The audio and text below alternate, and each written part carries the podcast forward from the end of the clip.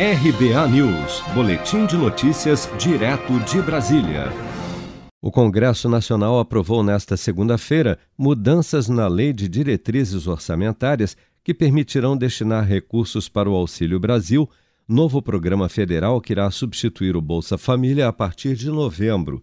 O substitutivo ao PLN 12 apresentado pelo governo é de autoria do deputado Juscelino Filho, do Democratas do Maranhão, que também é relator da Lei de Diretrizes Orçamentárias do ano que vem.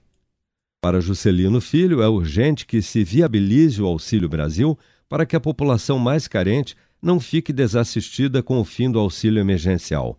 Para que a partir de novembro, assim que é, seja paralisado o pagamento do auxílio emergencial, esse, o Congresso Nacional já tem apreciado todas essas medidas legislativas que vão viabilizar os recursos necessários para a implementação desse programa. Contrário à proposta, o deputado Arlindo Quinalha, do PT de São Paulo, acusou o PLN 12 de promover uma pedalada legislativa ao reservar recursos para o Auxílio Brasil a partir da reforma do imposto de renda, que ainda não foi aprovada pelo Congresso.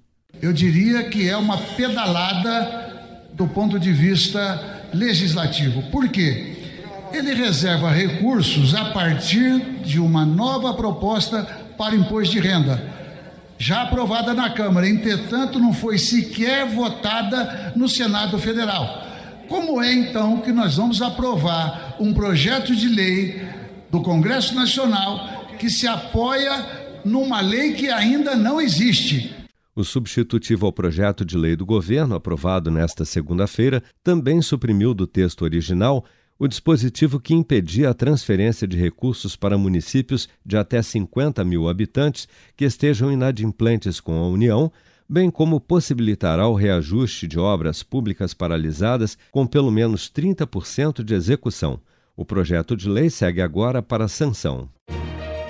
Com produção de Bárbara Couto, de Brasília, Flávio Carpes.